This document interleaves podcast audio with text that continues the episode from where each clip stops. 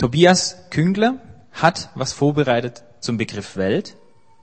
Arne Bachmann hat was vorbereitet ähm, zum Begriff der Kultur. Und Dagmar Wegner hat ein Impulsreferat vorbereitet. Äh, oh.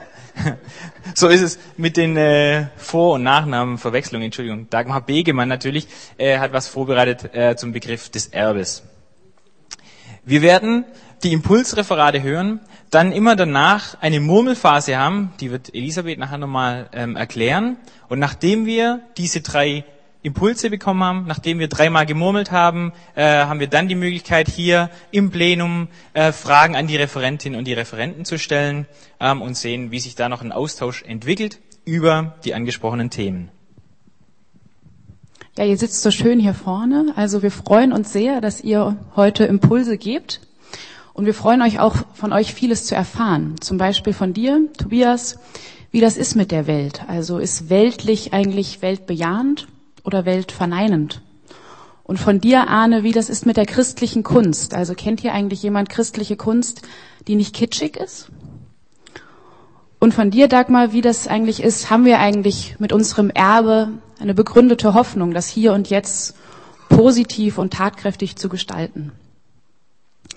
Und ich glaube, das reicht der langen Vorrede. Wir bitten jetzt den Weltreferenten, Tobias Künkler, nach vorne.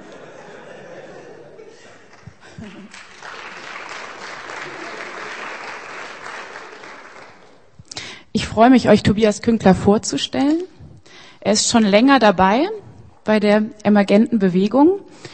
Und so richtig angefangen hat es eigentlich mit einem Buch von Brian McLaren. Das stimmt, ne? Und ähm, das in seine Hände kam und seitdem hat ihn der emergente Diskurs nicht mehr losgelassen. Hat dann Blogs gelesen und ähm, auch mal einen selbst ein bisschen geschrieben. Das ist jetzt, glaube ich, ein bisschen weniger geworden, genau.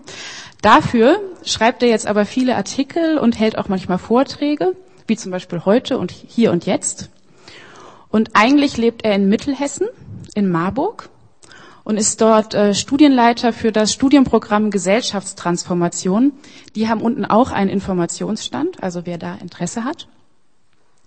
Und wenn er nicht gerade Artikel schreibt oder Vorträge hält oder in Marburg tätig ist, dann ist er ein Bücher- und Filmfreak und reist auch sehr gerne. Und er sagt über sich, es geht nichts über ein gutes Gespräch mit einem guten Freund bei einem guten Wein. Wir freuen uns auf deinen Impuls. Vielen Dank. Ja, deswegen habe ich gestern Abend sehr genossen.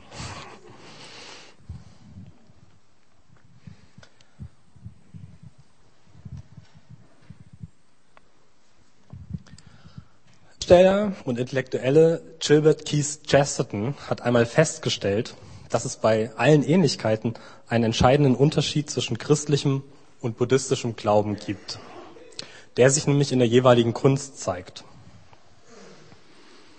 Während buddhistische Heilige auf allen Bildern und Statuen ihre Augen immer geschlossen hätten, hätten die christlichen Heiligen ihre Augen stets weit offen. Während ein Buddhist mit großer Intensität nach innen schaue, blicke ein Christ mit gespannter Aufmerksamkeit in die Welt hinein. Diese Beobachtung Chestertons tut Buddhisten vielleicht Unrecht und wäre sicher auch kein guter Startpunkt für einen interreligiösen Dialog. Doch zeigt sie etwas Entscheidendes an, um das es mir heute geht. Ich möchte unter dem Stichwort Welt einige Grundlinien eines Glaubens zeichnen, der nicht in buddhistisch-pietistischer Weise nach innen schaut, sondern der die Augen weit offen hat. Ja, der in die Welt schaut, der sich in Welt einmischt, der Welt mitgestalten und transformieren möchte. Ein Glaube, der zwar nicht grundlegend anders, aber größer ist und mehr Dimensionen umfasst, als der Glaube, den zumindest ich ursprünglich kennengelernt habe. Und dieser Glaube war durchaus lebendig, aber war in seinem Blick und seinem Wirkungsgrad doch irgendwie beschränkt, weil merkwürdig weltlos. Es war ein Glaube, der sich vor allem im privaten Raum der Familie auslebte, sowie in der Gemeinde, die als eine Art Großfamilie betrachtet wurde. Ein Glaube, der sich im Kern vor allem im Inneren, im Herzen eines jeden Menschen abspielt. Ein Glaube, der die Welt als ominösen und bösen Raum dort draußen konstruiert und der es liebte, die ihm bekannte Welt mit den Adjektiven weltlich und christlich zu etikettieren und Wohlfall zu ordnen. Ein Glaube, der sich eher als weltverneinend denn als weltbejahend bezeichnen würde, sich aber dennoch gut bürgerlich an die Welt vor allem anpasst.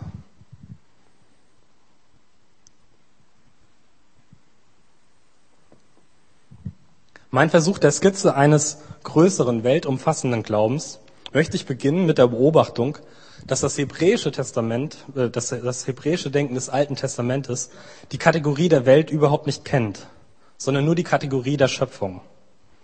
Wo im Neuen Testament die Kategorie der Welt auftaucht, da wird bereits angedockt an das griechische Denken. Hier steht im Original das Wort Kosmos. Bezeichnet wird damit ursprünglich eine alles umfassende Ordnung, die allem und jedem im Kosmos einen Platz gibt und einen Sinn gibt. Im Gegensatz zu dieser eigenständigen Ordnung des Kosmos kennt das Alte Testament nur die Schöpfung. Und Schöpfung ist ein Beziehungsbegriff, denn eine Schöpfung ist nicht zu denken ohne ihren Bezug zum Schöpfer. In der jüdisch-christlichen Erzählung ist es der dreieine, alles umfassende Gott, der in sich einen Raum kreiert, den Kosmos erschafft und sich ein Gegenüber macht. Und wir alle wissen, wie die Geschichte weitergeht. Mit der Schöpfung passiert etwas, das man nur schwer benennen kann, ohne äh, eine merkwürdige Kategorie zu verwenden, die eher an den Prozess des Auf die Fresse Fliegens erinnert. Es passiert etwas, das damit zu tun hat, dass die Menschen die Einladung, ein Gegenüber zu sein, nicht annehmen und sich das Geschöpf vom Schöpfer abwendet. Diese Beziehungsstörung wirkt sich auf aus alle Beziehungen, die die Schöpfung durchziehen. Die Beziehung der Menschen untereinander, die Beziehung der Menschen zur Natur und die Beziehung jedes einzelnen Menschen zu sich selbst. So kam der Tod in die Welt und er kam nicht alleine, sondern er brachte quasi seine ganze Verwandtschaft mit. Krankheit, Ungerechtigkeit, Leid, Gier, Hass und so weiter. So dass schlussendlich die ganze Kreatur, also die ganze Schöpfung von der Vergänglichkeit befallen wurde, die ganze Schöpfung fortan in einer Art Unfreiheit lebt und sich die ganze Schöpfung nach Befreiung und Erlösung sehnt, wie es beispielsweise im Römerbrief beschrieben wird. Paulus benutzt an dieser Stelle das Bild von einer in Geburtswehen liegenden Schöpfung, eine damals bekannte jüdische Metapher für die Ankunft eines neuen Zeitalters. Diese Ankunft erfüllt sich, weil Gott aus Liebe zur Welt, aus Liebe zur Schöpfung seinen Sohn in die Welt sendet. Mit dem Ziel, die Welt zu erlösen. Mit der Inkarnation, also in dem Gott Mensch wird, mit Tod und Auferstehung Jesu Christi und mit der Aussendung des Heiligen Geistes beginnt daher die Neuschöpfung der Welt.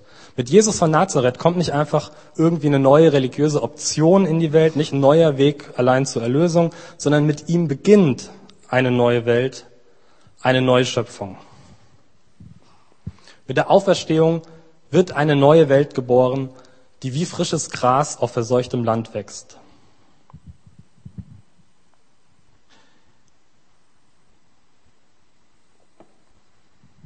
Und was Gott, der Schöpfer, in Jesus Christus und in dessen Auferstehung von den Toten getan hat, das möchte er für den ganzen Kosmos tun. Das wird deutlich in der biblischen Vision einer neuen Welt, einer neuen Erde, die von oben bis unten, die durch und durch erneuert ist. Ich lese dazu aus der Offenbarung 21, die Verse 1 bis 5. Dann sah ich einen neuen Himmel und eine neue Erde, denn der erste Himmel und die erste Erde sind vergangen, auch das Meer ist nicht mehr. Ich sah die heilige Stadt, das neue Jerusalem, von Gott her aus dem Himmel herabkommen. Sie war bereit wie eine Braut, die sich für ihren Mann geschmückt hat. Da hörte ich eine laute Stimme vom Thron her rufen, seht die Wohnung Gottes unter den Menschen. Er wird in ihrer Mitte wohnen und sie werden sein Volk sein. Und er, Gott, wird bei ihnen sein. Er wird alle Tränen von ihren Augen abwischen. Der Tod wird nicht mehr sein, keine Trauer, keine Klage, keine Mühsal. Denn was früher war, ist vergangen. Er, der auf dem Thron saß, sprach, seht, ich mache alles neu. Und er sagte, schreib es auf, denn diese Worte sind zuverlässig und wahr. Hier ist nicht die Rede von erlösten Seelen, die in einen körperlosen Himmel aufsteigen, sondern vom neuen Jerusalem, wie es vom Himmel auf die Erde herabkommt. Und davon, dass beide, Himmel und Erde, miteinander vereint werden, Die Hochzeit von Himmel und Erde. Das weist alle Versionen eines Glaubens zurück, die das Ziel darin sehen, dass diese, unsere Seele von dieser Welt getrennt wird, dass das Spirituelle vom Materiellen sich trennt, der Himmel von der Erde. Vielmehr erfüllt sich in der Hochzeit von Himmel und Erde das, worum wir im Vater unser vorhin gebetet haben. Dein Reich komme, wie im Himmel, so auf Erden.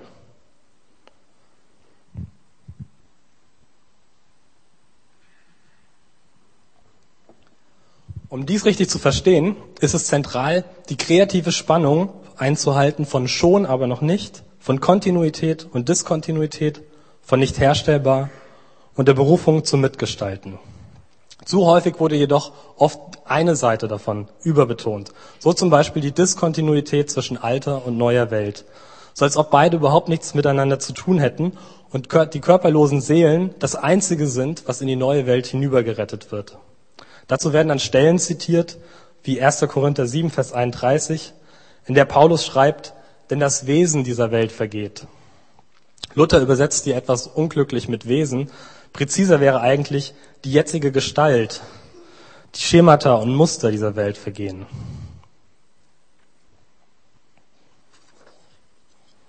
Denn Gott der Erlöser ist immer auch Gott der Schöpfer. Die Schöpfung, wie korrumpiert auch immer, ist an sich gut. Das zum Vergehen bestimmte Schema dieser Welt ist daher eher die Gott widersprechende Form der Schöpfung. Erlösung bedeutet demnach nicht, die Schöpfung ein bisschen besser zu machen, auch nicht Seelen von einer bösen materiellen Welt zu retten, sondern eine grundlegende Erneuerung und Neugestaltung der Schöpfung, die mit dem Bösen, das die Schöpfung korrumpiert hat, für ein für allemal fertig wird. Was aber, könnte man jetzt fragen, bedeutet all das für uns und unser Leben im Hier und Jetzt? Um dies zu beschreiben, möchte ich beginnen bei dem, was Paulus am Ende vom 1. Korinther 15 schreibt, einem langen Kapitel, in dem er darum ringt, irgendwie passende Worte zu finden für das unfassbare Ereignis der zukünftigen leiblichen Auferstehung. Paulus schreibt dort nicht, darum, meine lieben Brüder, lehnt euch zurück und sondert euch ab, weil ihr wisst, dass Gott für euch eine glorreiche Zukunft hat. Nein, vielmehr schreibt er in Vers 58, darum, meine lieben Brüder, seid fest, unerschütterlich und nehmt immer zu in dem Werk des Herrn, weil ihr wisst, dass eure Arbeit nicht vergeblich ist in dem Herrn. Was meint er damit? Das, sind das bloß fromme Trostworte? Inwiefern führt der Glaube an eine zukünftige leibliche Auferstehung und die Hochzeit von Himmel und Erde dazu, mit der Arbeit in der Gegenwart weiterzumachen? Paulus wollte zeigen, der Knackpunkt an der Auferstehung ist, dass unser gegenwärtiges körperliches Leben nicht wertlos ist, bloß weil wir sterben werden, denn Gott wird es am Ende aller Tage zu neuem Leben erwecken. Daher bedeutet dieser Vers meines Erachtens, was du mit deinem Körper hier und jetzt tust, ist wichtig, weil Gott dafür eine Zukunft hat. Was du im Hier und Jetzt tust, indem du hilfst, säst, erntest, betest, malst, lehrst, dichtest und so weiter, wird in Gottes neuer Welt weiter Bestand haben. Diese Aktivitäten sind nicht einfach dazu da, das diesseitige Leben ein klein, bis, ein klein wenig erträglicher zu machen, sondern alles, was wir mit Glaube, Liebe und Hoffnung im Hier und Jetzt tun, wird erhöht und transformiert werden bei seiner Ankunft. Unsere Werke, unsere Arbeit sind nicht umsonst. Sie sind nicht bloß Trockenübungen und sie dienen nicht nur der Rettung von Seelen. Was wir hier und jetzt in dem Herrn tun, ist nicht vergeblich und wird nicht vergeblich sein.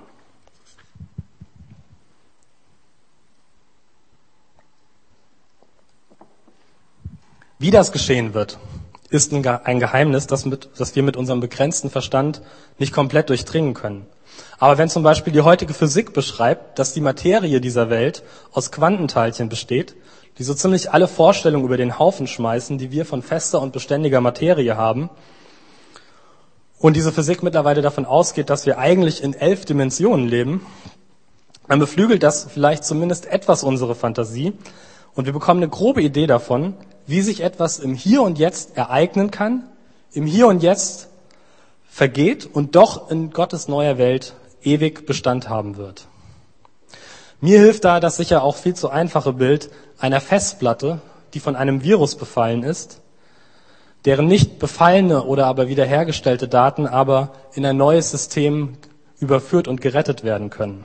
Quasi Gottes neue Welt als Welt 2.0. Wir sind also zur Mitarbeit an der Neugestaltung dieser Welt aufgerufen. Zwar können wir diese Welt nicht machen, nicht herstellen, aber sie kann durch unser Tun und Gottes Wirken sich ereignen.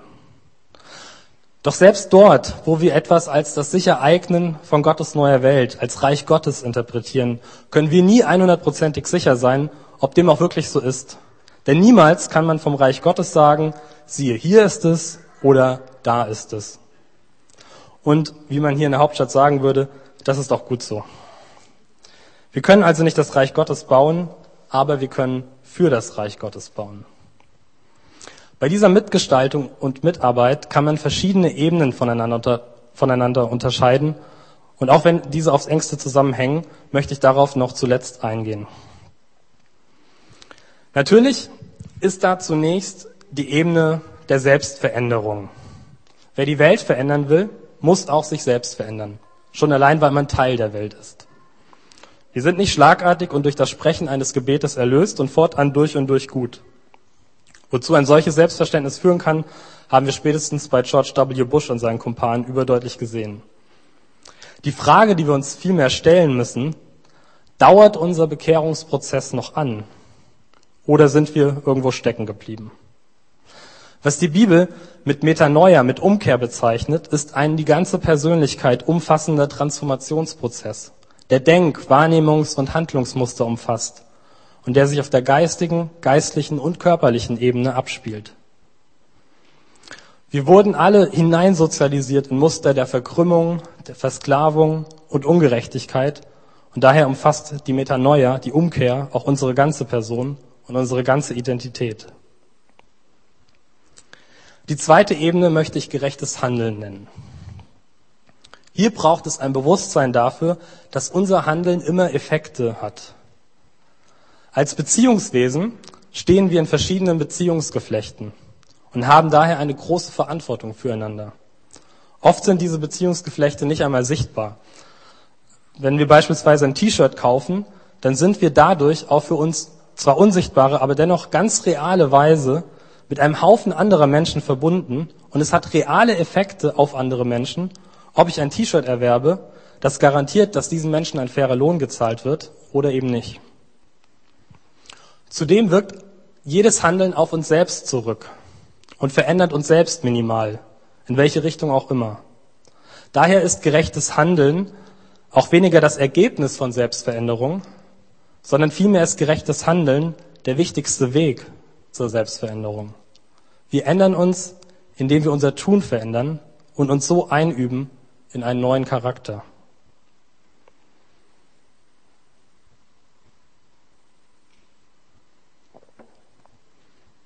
Verändertes Tun kann man am besten in Gemeinschaft einüben. Die dritte Ebene ist daher die Gestaltung einer Kirche vor Ort, einer Gemeinde oder einer Gemeinschaft aus Nachfolgern im Sinne einer Gegenordnung bzw. Kontrastgesellschaft zur Welt. Gemeint ist hier nicht eine Trennung oder Abkapselung von Welt, kein frommes Cocooning, sondern vielmehr das Aus- und Vorleben der Werte der neuen Welt Gottes. Diese Reich Gottes Werte bestehen in einer radikalen Umwertung vieler Werte dieser Welt. Beziehungsweise vieles, was Jesus gelehrt und gezeigt hat, besteht in der Umkehrung der typischen sozialen Gesetzmäßigkeiten dieser Welt.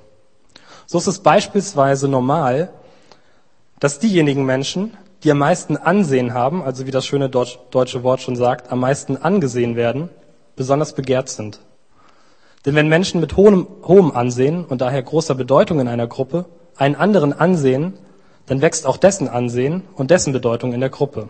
Soziologen würden sagen, dass auf diese Weise eine Dynamik in Gang tritt, die in jeder Weise, äh, die in jeder Gruppe üblicherweise Hierarchien und möglicherweise irgendwann auch Herrschaft entstehen lässt und Menschen produziert, die am Rande der Gemeinschaft stehen und die am wenigsten angesehen sind. Und wenn Jesus sagt, was ihr einem meiner geringsten Brüder getan habt, das habt ihr mir getan, und die Letzten werden die Ersten sein, dann ruft er uns dazu auf, diesen Grundmechanismus der sozialen Welt auf den Kopf zu stellen und die am meisten anzusehen, die am wenigsten angesehen werden und ihnen somit Ansehen zu geben. Dies als ein Beispiel dafür, was ich hier mit Kontrastgesellschaft meine. Die nächsten und letzten drei Ebenen beziehen sich alle auf das gemeinschaftliche Engagement mit und in der Welt.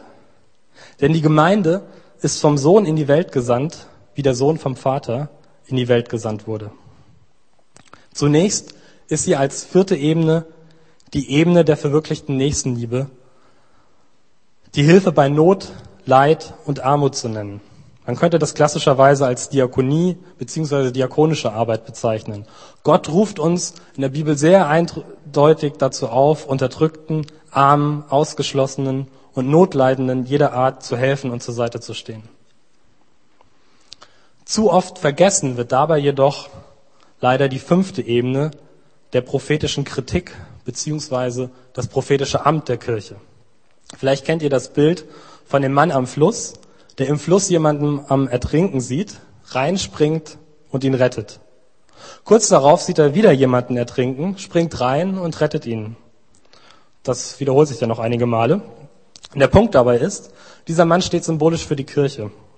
Und es ist super, dass er die Leute aus dem Fluss rettet. Aber irgendwann sollte er sich auch mal fragen, wer verdammt nochmal wirft eigentlich diese ganzen Menschen in den Fluss? Dadurch, dass viele Menschen miteinander interagieren, entstehen Eigendynamiken, die sich institutionalisieren und die auf die Menschen und ihr Handeln zurückwirken. Man nennt das heute meistens System. Und oft sind nicht nur die Menschen, sondern auch ihre Systeme gefallen. Es gibt nicht nur personale, sondern auch strukturelle und systemische Sünde. Das prophetische Amt der Kirche besteht darin, ungerechte Strukturen und unterdrückende Systeme zu identifizieren und anzuklagen. Und dies in Art und Weise der alttestamentlichen Propheten, also in einer Mischung aus Spiritualität, Gesellschaftskritik und Poesie, mit Leidenschaft, analytischer Klugheit, Fantasie und Kreativität. Damit komme ich zur sechsten und letzten Ebene, die darin besteht, mitzuarbeiten an der Transformation dieser Strukturen und Systeme. Hier heißt es, Verantwortung zu übernehmen in der Gestaltung dieser Ordnung, wo immer das möglich ist, zum Beispiel indem man an der Gestaltung einer gerechteren Wirtschaftsordnung mitarbeitet. Zusammengefasst möchte ich noch einmal betonen, mit diesem Engagement ölen wir nicht die Räder einer Maschine, die bald über die Klippen stürzt. Wir restaurieren nicht ein Gemälde, das irgendwann in ein Feuer geworfen wird. Wir pflanzen keine Rosen in einem Garten, auf dem bald ein neues Einkaufszentrum entsteht. Wir tragen, so merkwürdig das in unseren Ohren klingen mag, zu etwas bei, das dank Gottes Gnade und Wirken Teil von Gottes neuer und ewiger Welt sein wird. Jeder Akt der Liebe, der Freundlichkeit und Dankbarkeit, jedes durch die Liebe Gottes inspirierte Wort oder Gemälde, jede Minute, die wir einem benachteiligten Kind bei den Hausaufgaben helfen, jede prophetische Anklage ungerechter Strukturen, all dies wird nicht vergebens sein, sondern durch die Kraft der Auferstehung seinen Weg in Gottes neue Welt finden. Und ich möchte jetzt enden mit einigen Fragen an euch. Ist die Welt wirklich noch zu retten? Und was daraus ist zu retten? Was bedeutet Rettung, Erlösung für dich? Wo würdest du dem hier zustimmen? Wo widersprechen? Und welche Ebenen spielen im Leben deiner, in deinem Leben und im Leben deiner Gemeinde eine Rolle und welche nicht, also von diesen Ebenen hier? Und vielleicht auch, was hat die Occupy-Bewegung mit dem Christsein zu tun? Vielen Dank für eure Aufmerksamkeit. Es war mir eine Freude und Ehre.